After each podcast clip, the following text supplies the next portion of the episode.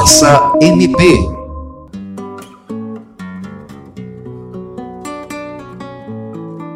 Você já sofreu um golpe ou tentativa de golpe virtual? Saiba que você não está só. Por dia, mais de 17 mil golpes financeiros são aplicados no Brasil. Só em 2021 já foram registradas mais de 1,6 milhão de tentativas. Esta edição do Conversa MP recebe a promotora de justiça Marcela Cristina Osório, coordenadora do Núcleo de Apoio Técnico do MP do Acre, e o diretor de Tecnologia da Informação, Roberto Romagnolo, que falarão sobre os métodos utilizados para aplicar golpes e, o mais importante, como fazer para não cair. Roberto, Quais os caminhos esses criminosos usam para acessar as redes e os dados pessoais das vítimas? Os principais caminhos que os criminosos utilizam para acessar os dados pessoais das vítimas é através da rede mundial, né? Com certeza a internet.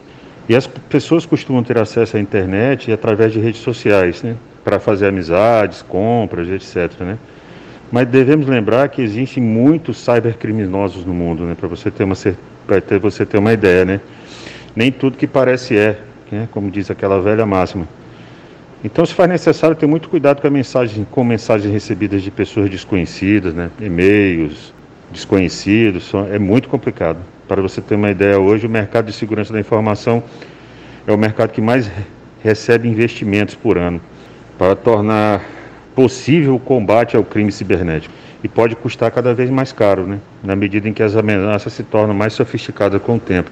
De acordo com a Federação Brasileira de Bancos, FEBRABAN, os golpistas usam engenharia social, métodos para manipular pessoas e obter dados pessoais, corporativos ou que comprometam sistemas de computadores e celulares.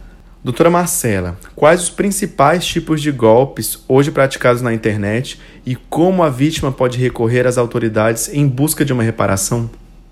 Desde o início da pandemia, a prática de crimes de golpes virtuais cresceu de maneira exponencial. A prática desses crimes tem sido feita por e-mail, SMS, WhatsApp e também através das redes sociais. É, segundo dados que foram publicados recentemente, existem dois tipos principais de ataques que foram é, verificados com maior frequência a partir do segundo semestre de 2020. O primeiro deles é através de um software malicioso que se instala no computador da pessoa e exibe, mensagens exigindo algum pagamento para que o sistema volte a funcionar. Outro tipo de golpe é quando é, tenta-se passar por um site oficial visando capturar os dados dos usuários, como por exemplo o número do cartão de crédito.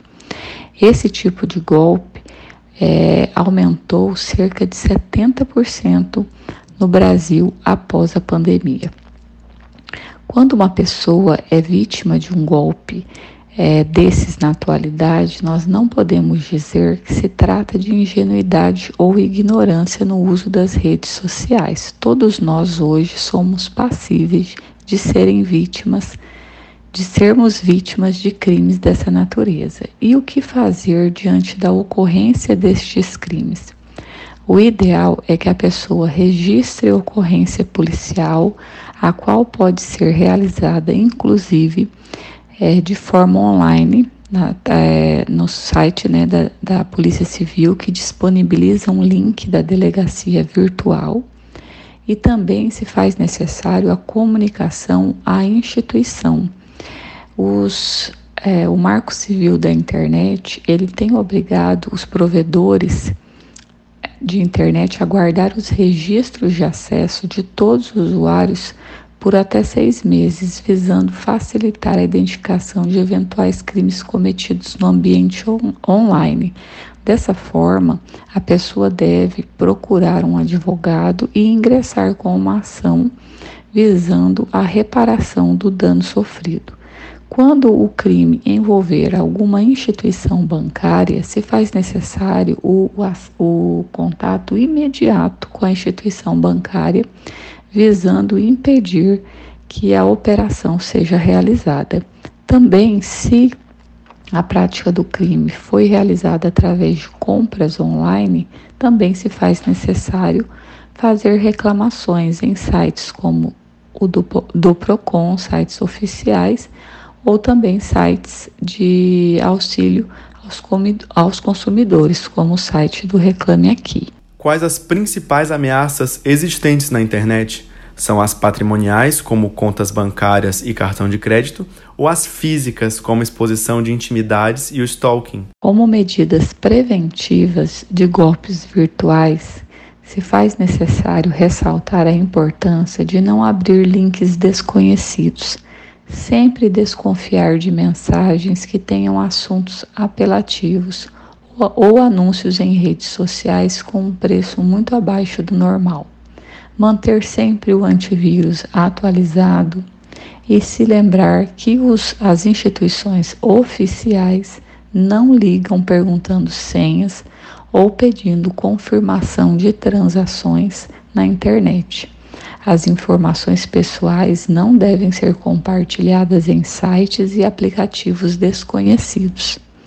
Manter sempre o antivírus atualizado e procurar sempre o cadeado de segurança ao lado do endereço da internet para verificar se a conexão ela é segura.